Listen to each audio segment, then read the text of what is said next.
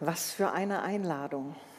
Lege deine Sorgen nieder, deine Ängste, deine Sünde, deine Scham, deine Zweifel. Und Christina hat schon gesagt, manchmal ist es gar nicht so einfach. Da legt man die Dinge hin, aber nimmt sie dann irgendwie doch ganz schnell wieder mit und kann sie gar nicht so richtig bei Jesus liegen lassen. Und als ich darüber so nachgedacht habe im Kontext dieser Predigtreihe über die Ruhe, dachte ich, ja, und mit der Ruhe ist das manchmal so ähnlich. Man möchte sie gerne, aber man findet sie nicht so recht. Ja, und manchmal ist es dann ja gerade so, wenn man zur Ruhe kommt, dann kommen sie auf einmal hoch, die Sorgen und die Ängste und die Zweifel und die Fragen und die Sünde und die Schuld und die Scham. Und dann arbeitet man lieber weiter, weil die Ruhe einen damit konfrontiert. Und es ist gar nicht so leicht, das auszuhalten, in der Ruhe an diese tieferen Schichten zu kommen manchmal, an die Wunden, die da sind, an die Stellen, wo es unangenehm ist. Da bleibt man dann manchmal lieber ein Rädchen im Getriebe und macht einfach irgendwie weiter. Als wir diese Predigtreihe gerade begonnen hatten, sah ich einen neuen Buchtitel, Das Ende der Rastlosigkeit. Da habe ich gedacht, oh, das muss ich noch lesen. John Mark Corner, ein Koma, ein äh, amerikanischer junger Pastor, und ich schlug das Buch auf, als ich es mir dann besorgt hatte und las gleich fett am Anfang.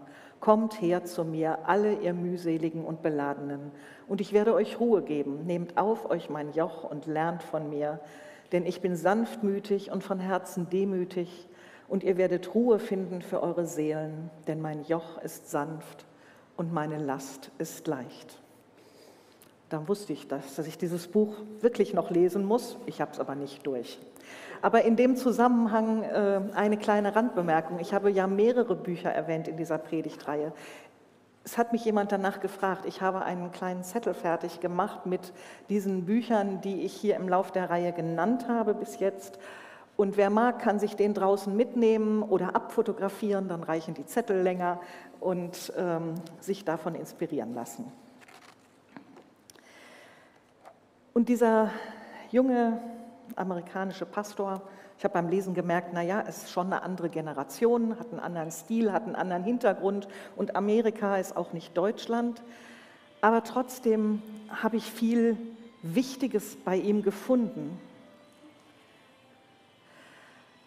Und er beginnt erst einmal damit, das Problem anzuschauen, zu fragen, wo hakt es denn? Und er entwickelt eine kleine Geschichte der Geschwindigkeit. Und ich habe gestaunt, wo diese Geschichte der Geschwindigkeit beginnt bei ihm. Sie beginnt nämlich ungefähr 200 vor Christus mit der Erfindung der Sonnenuhr. Ja, auch da haben schon Menschen darüber geschimpft und haben gesagt, diese Sonnenuhr, die zerhackt die Zeit in kleine Stücke. Wir wären heute mal dankbar, wenn wir nur Sonnenuhren hätten und nicht äh, Minuten und Sekunden und Zehntelsekunden und so weiter. Und dann geht er entsprechend weiter über die mechanische Uhr, über die Erfindung der Glühbirne, die es uns erlaubt, die Nacht zum Tage zu machen. Vorher war vieles ganz anders. Und natürlich am Ende, nach mehreren Zwischenstationen, steht das Internet mit all dem, was es uns auch an Rastlosigkeit bringt. Und dann fragt man sich manchmal, was macht, man, macht mich denn so müde? Was, was läuft denn hier falsch? Er schreibt, wir bekommen eine Vision von dem Leben, das in Jesus möglich ist. Wir gehen in die Kirche oder lesen ein Buch oder hören einen Podcast. Wir erhaschen einen Blick auf das Leben, nach dem wir uns sehnen ein Leben in emotionaler Gesundheit und mit lebendiger Spiritualität. Unser Bauchgefühl sagt sofort, ja, Gott, ich will dieses Leben. Wir gehen mit aller Willenskraft, die wir aufbringen können, von der Kirche nach Hause und nehmen uns vor, uns zu ändern.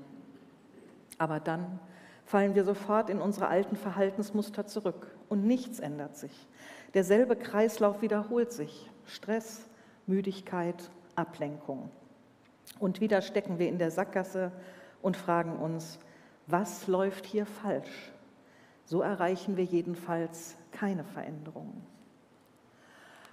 Und dann nimmt er in seinem Buch mit in dieses Kapitel, diese Worte von Jesus, die ich euch nochmal lese, jetzt in einem etwas größeren Zusammenhang. Matthäus 11, Abvers 25. Zu der Zeit rief Jesus aus, ich preise dich, Vater, du Herr über Himmel und Erde, dass du das alles den Weisen und Klugen verborgen, den Unmündigen aber offenbart hast. Ja, Vater, so hast du es gewollt und dafür preise ich dich. Alles hat mir mein Vater übergeben. Niemand kennt den Sohn, nur der Vater kennt ihn. Und auch den Vater kennt niemand, nur der Sohn und die, denen der Sohn es offenbaren will. Kommt zu mir, ihr alle, die ihr euch plagt und von eurer Last fast erdruckt werdet. Ich werde sie euch abnehmen. Nehmt mein Joch auf euch und lernt von mir, denn ich bin gütig und von Herzen demütig. So werdet ihr Ruhe finden für eure Seele. Denn das Joch, das ich auflege, drückt nicht, und die Last, die ich zu tragen gebe, ist leicht. Kommt zu mir, Ruhe für die Müden bietet Jesus an. Und dieser Text in dem Zusammenhang, wie ich ihn gelesen habe, beginnt mit diesem Lob darüber, dass Gott es den Weisen und Klugen verborgen hat und den Unmündigen aber geoffenbart. Mir scheint, dieser Satz im Vorfeld ist schon so eine erste Bremse, eine erste Bremse in diesem schneller, höher, weiter, in dem wir oft leben. Eine erste Bremse, weil es sagt, du musst nicht noch klüger werden, du musst nicht noch mehr verstanden haben, du musst nicht noch den besseren Durchblick haben, sondern Gott schenkt es denen, die zu ihm kommen wie ein Kind. Mehr braucht es nicht. Du brauchst nichts Besonderes vorweisen, du brauchst nichts Besonderes leisten, damit Gott dir endlich dann die Ruhe schenken kann, sondern genau da, wo du kommst wie ein Kind, so einfach, so schlicht, da kann die Ruhe Gottes beginnen. Bei Gott kommt es nicht auf unsere Leistung an, sondern ganz im Gegenteil. Und dann kommt er, dieser ja, Heilandsruf wird er genannt, kommt her zu mir alle, die ihr mühselig und beladen seid. Womit bist du beladen? Woran trägst du schwer? Das können ja ganz unterschiedliche Dinge sein. Und erstmal nehmen wir nur wahr, da ist eine Last. Eine Last, die ich mit mir rumschleppe. Eine Last, die mich müde macht. Eine Last, die mich erschöpft. Aber wer hat mir diese Last eigentlich aufgelegt? Warum trage ich sie? Und wer darf bestimmen, welche Last ich trage? was haben mir andere aufgeladen und ich konnte es mir nicht aussuchen. Das gibt es mit Sicherheit, dass wir Dinge von anderen aufgeladen bekommen. Aber ich bin überzeugt davon, vieles laden wir uns auch selbst auf. Laden wir uns auf in dem Wunsch, damit bei anderen gut dazustehen. Laden uns auf, um jemanden zu beeindrucken laden es uns auf, weil wir denken, das machen doch alle. Was auch immer es für Gründe gibt, ich bin sicher, manche Last, die du trägst, hast du dir selbst aufgelegt. Was sind deine Motive? Was sind deine Motive, dir mehr aufzuladen, als es dir gut tut? Jesus sagt, Kommt her zu mir, ihr alle, die ihr euch plagt und von eurer Last fast erdrückt werdet. ich werde sie euch abnehmen. Wow, was für eine Entlastung. Jesus nimmt die Last auf, ab. Aber dann ein paar Sätze weiter, die Last, die ich euch auflege. Okay. Was ist das für ein Geheimnis? Jesus nimmt uns Last ab, aber er legt auch eine Last auf. Er sagt, es ist eine leichte Last, aber es ist nicht so, dass es gar keine Last wäre, dass es gar nichts zu tragen gäbe im Leben. Der John Comer schreibt in seinem Buch an einer Stelle, ein leichtes Leben ist keine Option, ein leichtes Joch schon. Ein leichtes Leben wünscht man sich manchmal, aber auf Dauer hat das wohl keiner oder kaum einer. Und manchmal, mancher, bei dem man denkt, er hätte ein leichtes Leben, wenn man dann mal dahinter schaut und mehr erfährt, merkt man, okay, da sind auch eine Menge Lasten zu tragen. Ein leichtes Leben ist keine Option. Ein leichtes Joch schon. Ja, Jesus sagt, nehmt mein Joch auf euch und lernt von mir, denn ich bin gütig und von Herzen demütig. Was ist das mit dem Joch? Das haben wir ja so in unserem Alltag nicht so vor Augen wie die Menschen damals, mit denen Jesus unterwegs war und zu denen Jesus gesprochen hat. Ein Joch, das war so ein Holzbalken, mit dem zwei Zugtiere zusammengespannt waren, die gemeinsam einen Karren gezogen haben oder die gemeinsam den Pflug gezogen haben. Zwei Tiere gemeinsam unterwegs. Und irgendwann, als wir mal mit der Familie eine Planwagenfahrt gemacht haben, erklärte der äh, Kutscher da so ein bisschen was von seinen Pferden und der sagte, ja, wir packen dann immer ein erfahrenes Pferd und einen Neuling zusammen, sozusagen. Und das erfahrene Pferd, das erschrickt nicht so leicht und das erfahrene Pferd, das kennt das gute Tempo und der Neuling kann sich dann so nach und nach daran gewöhnen in das richtige Tempo zu kommen und so richtige, den richtigen Arbeitsrhythmus zu finden. Das fand ich sehr beeindruckend, dass das auch heute noch so gemacht wird. Und wenn ich mir das jetzt vorstelle, Jesus sagt, nehmt mein Joch auf euch und lernt von mir, dann heißt das ja, da gehen Jesus und ich unter einem Joch. Wir beiden sind zusammengespannt. Und er ist der Erfahrene wahrscheinlich. Er ist der, der sich besser auskennt. Und ich tue gut daran, mich seinem Tempo und seiner Geschwindigkeit anzupassen. Immer an der Seite Jesu unterwegs.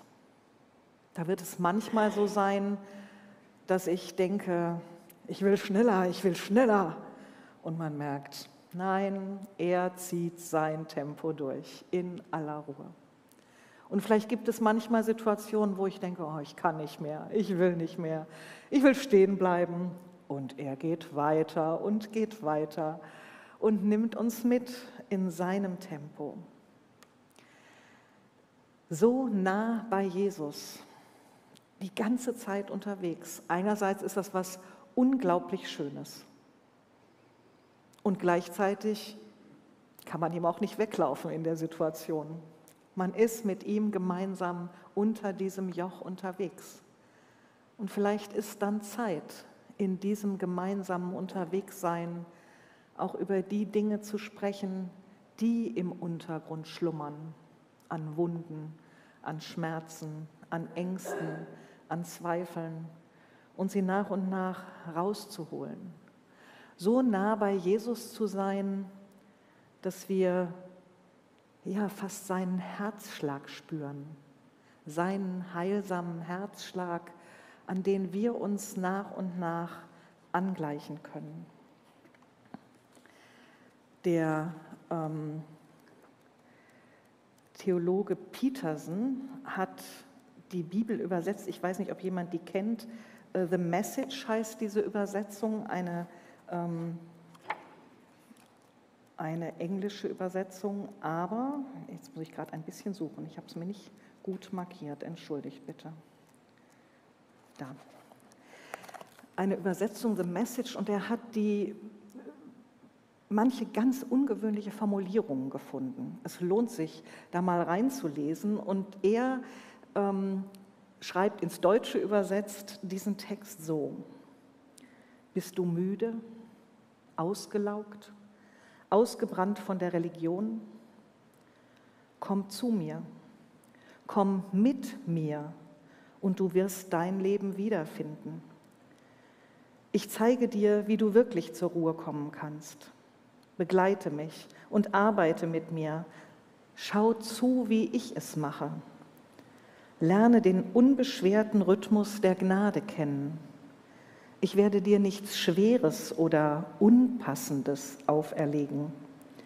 Leiste mir Gesellschaft und du wirst lernen, frei und leicht zu leben. Die unbeschwerten Rhythmen der Gnade.